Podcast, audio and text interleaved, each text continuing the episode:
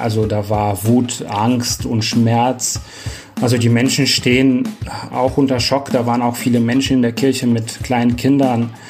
Es ist für eine Stadt immer, wenn so etwas passiert, einfach ein schockierendes Erlebnis. Wir müssen auch an Rosenmontag über diese traurige Nachricht aus Rade vom Wald sprechen, wo ein Vater seine Familie und sich umgebracht hat.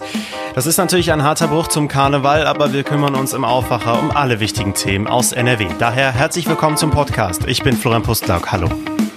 Rheinische Post Aufwacher.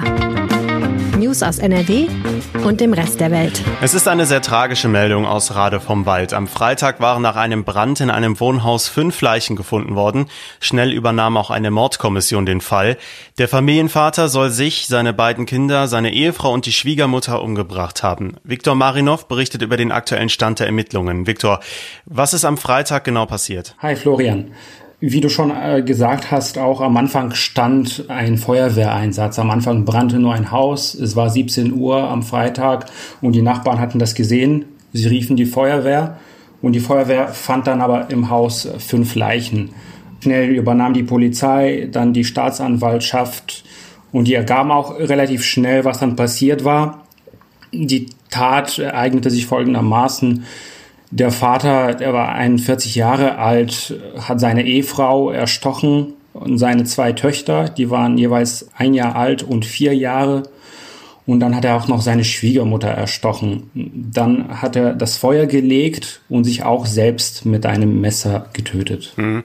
Welches Motiv gibt es für die Tat des Mannes? Alles deutet darauf hin, dass es eine Beziehungstat ist. Das sagt die Staatsanwaltschaft. Was gibt es da genau für Hintergründe? Was, was deutet auf die Beziehungstat hin? Naja, äh, die Staatsanwaltschaft will da nicht so viele Details äh, noch preisgeben, aber es war wohl eine schwierige Zeit für die Beziehung die den Mann da, dann dazu bewegt hat, das eben zu tun, was er getan hat. Hm. Die Ermittler sind also sehr zurückhaltend. Wenn jetzt in so einem Fall eigentlich alles klar ist, außenstehende Personen wurden ja bislang ausgeschlossen in Ermittlungen, wie geht es jetzt weiter? Was passiert jetzt überhaupt? Naja, was passiert ist in dem Fall relativ klar, wenn das auch noch nicht äh, zu 100 Prozent feststeht. Die Ermittlungen werden höchstwahrscheinlich eingestellt. Das hat die Staatsanwaltschaft schon am, am Freitag so ein bisschen durchsickern lassen. Das passiert jetzt wahrscheinlich am Montag erst. Aber der Täter, der mutmaßliche Täter ist verstorben. Und wenn die Ermittlungen jetzt keine weiteren Erkenntnisse bringen, dass es ein anderer Täter gegeben haben könnte, dann wird das Verfahren eingestellt, weil der Täter ja klar ist und auch noch tot. Es haben sich ja auch schon Nachbarn und zum Beispiel der Pfarrer der Gemeinde gemeldet. Wie haben Sie die Familie denn wahrgenommen in Rade vom Wald? Also man muss sagen, Rade vom Wald ist nicht die größte Stadt. Da leben 22.000 Leute. Das heißt, man kennt sich.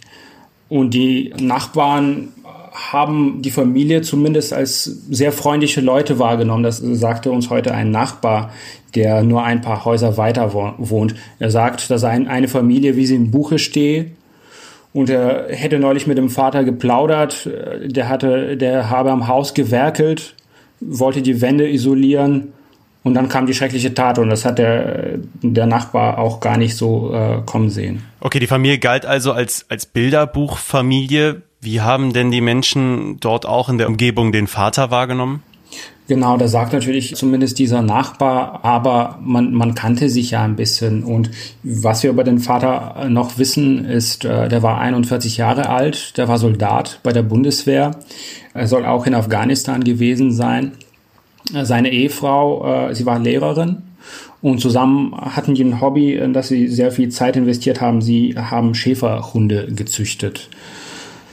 Es gibt auch noch ein, ein, weiteres Detail über den Vater. Das ist unserer Redaktion und meinen Lokalkollegen, muss ich sagen, im Bergischen Land, die da sehr viel recherchiert haben. Das, ist, das haben die heute herausgefunden.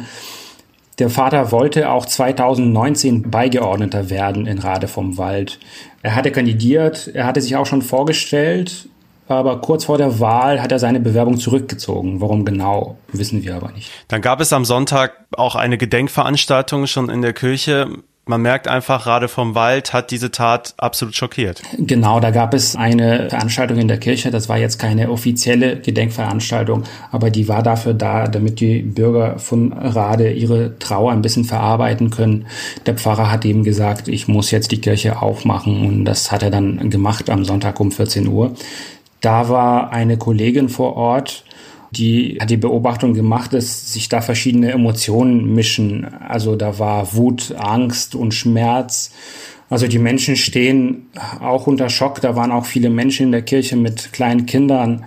Viele haben natürlich geweint. Es ist für eine Stadt immer, wenn so etwas passiert, einfach ein schockierendes Erlebnis, das alle trifft. Hm.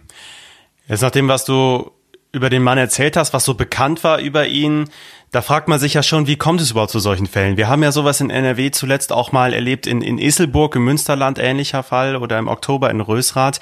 Wie kommt es zu solchen Taten? Was sagen die Ermittler? Also genau, es gibt immer wieder solche Taten, zum Beispiel in Isselburg, das, was du angesprochen hattest, das war im Dezember. Da hat auch ein Mann seine Ehefrau umgebracht und äh, seine Tochter. Er hat auch versucht, seine eine zweite Tochter umzubringen. Äh, das hat er nicht geschafft, aber sich selbst hat er auch umgebracht.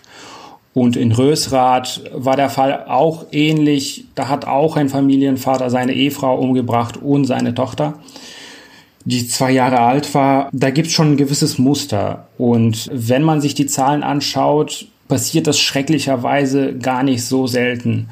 Also in Deutschland versucht jeden Tag ein Mann seine Partnerin oder seine Ex-Partnerin umzubringen.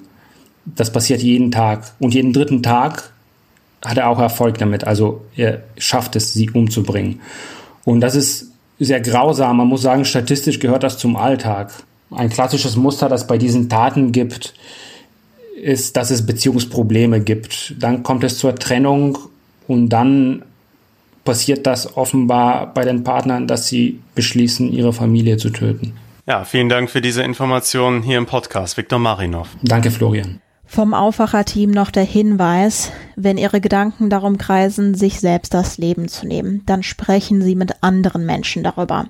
Die Telefonseelsorge ist anonym, kostenlos und rund um die Uhr erreichbar.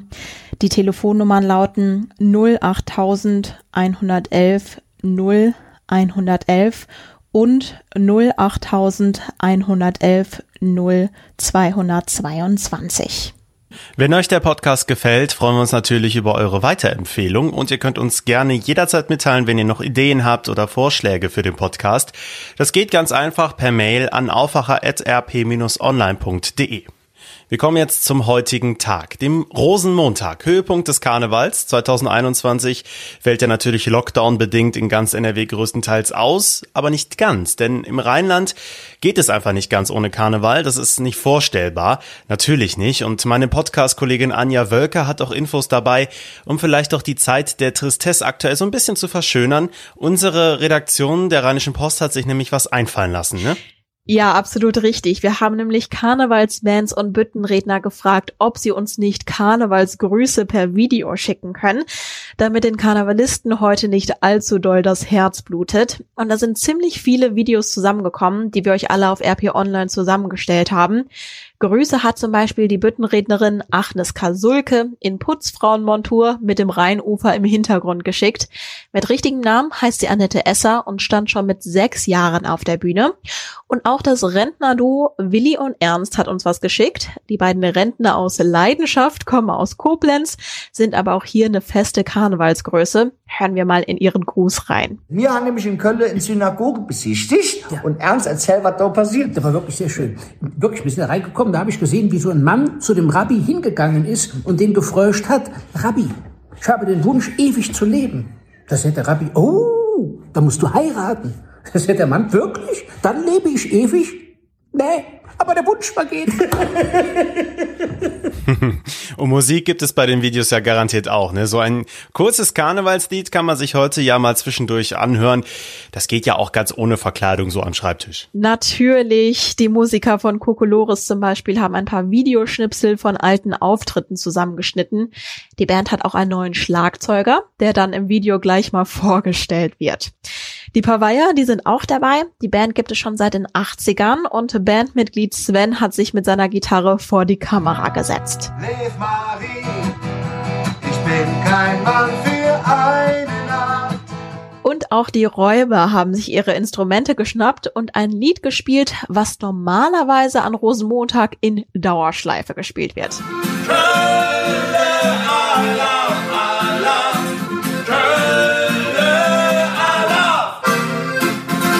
zumindest in Köln wird das gehört. In Düsseldorf und Umgebung ist man sicherlich anderer Meinung. Da kommen ja auch einige Videos jetzt zusammen. Wo genau kann ich die alle finden? Auf unserer Webseite, den Link findet ihr in den Show Notes. Außerdem gibt's online auch eine ganze Themenseite von uns. Ihr müsst einfach eintippen rp-online.de NRW Karneval. Dann viel Spaß beim Anschauen. Vielen Dank, Anja, für deine Infos.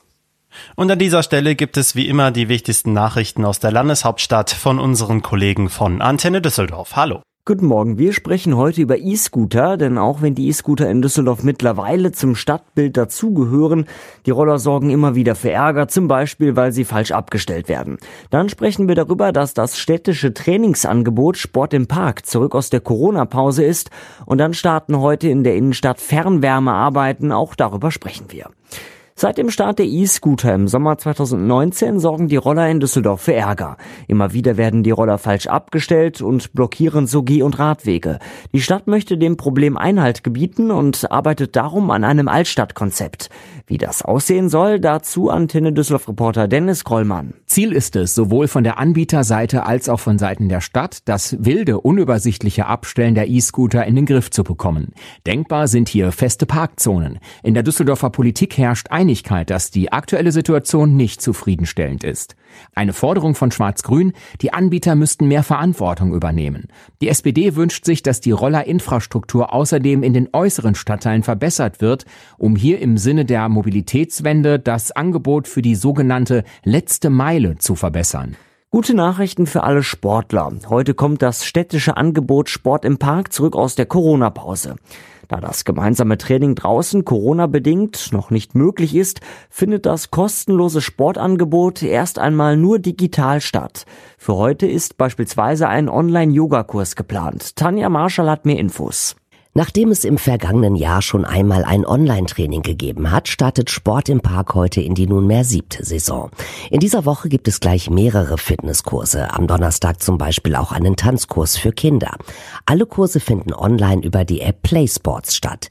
Diese ist kostenlos und kann in allen gängigen Stores heruntergeladen werden. Das Online-Angebot soll so lange aufrechterhalten werden, bis wieder im Freien trainiert werden kann. Weitere Infos zum aktuellen Sportprogramm gibt es auf unserer Homepage antennedüsseldorf.de. In unserer Stadt soll das Fernwärmenetz weiter ausgebaut werden. Konkret werden Leitungen in der Innenstadt erweitert, sodass dort klimafreundlichere Wärme genutzt werden kann. Außerdem werden die Trinkwasserleitungen saniert. Im Bereich der Steinstraße wird von heute bis voraussichtlich Ende April gebaut. Von der Kö ist dann keine Einfahrt in die Steinstraße möglich. Es wird eine Umleitung über die Josephinen- und die Blumenstraße geben. Die Bushaltestelle Steinstraße wird für diese Zeit in den Bereich Königsallee Ecke Benrather Straße verlegt. Und soweit der Überblick aus Düsseldorf. Mehr Nachrichten gibt es auch immer um halb bei uns im Radio und rund um die Uhr auf unserer Homepage antennedüsseldorf.de. Jetzt gibt es einen Überblick zu den Themen, die heute sonst noch spannend werden könnten. Wir bleiben nochmal beim Rosenmontag, denn in Düsseldorf gehören da ja auch immer die Mottowagen beim Rosenmontagszug dazu. Immer politisch und provozierend entworfen vom Wagenbauer Jacques Tilly.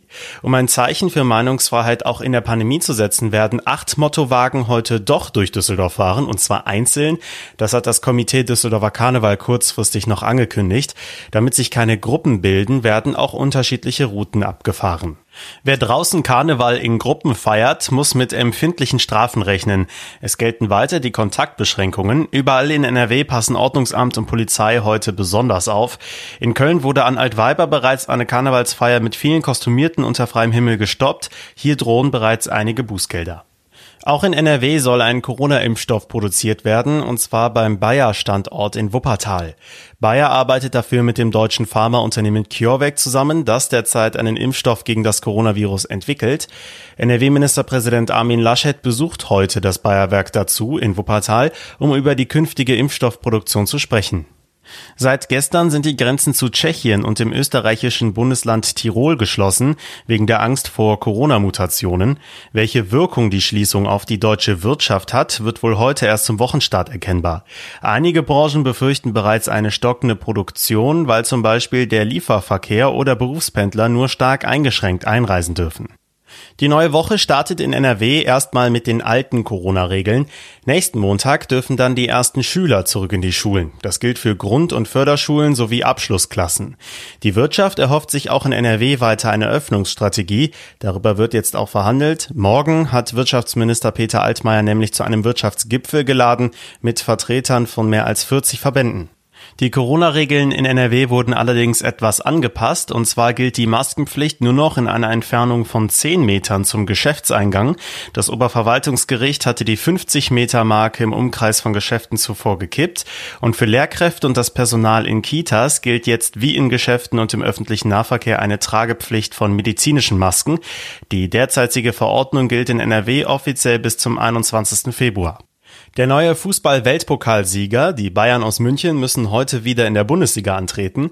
Der 21. Spieltag wird abgeschlossen. Um 20.30 Uhr spielen die Bayern gegen Arminia Bielefeld. Das Wetter wird in der neuen Woche deutlich milder. Trotzdem könnte es gerade jetzt zum Wochenstart nochmal sehr glatt werden. Nachts bleibt es auch vorerst frostig könnte dann heute stellenweise auch regnen, wird insgesamt sehr grau. In höheren Lagen bei Temperaturen knapp über dem Gefrierpunkt. Im Rheinland geht es schon rauf bis 8 Grad. Wird also schlagartig wärmer, gerade im Vergleich zum Dauerfrost der letzten Wochen.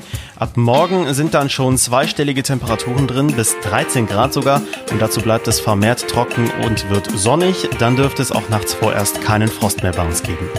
Das war der Aufwacher an Rosenmontag, dem 15. Februar 2021. Ich bin Florian Pustlauk, schön, dass ihr dabei wart. Alaf und Hilau, macht's gut.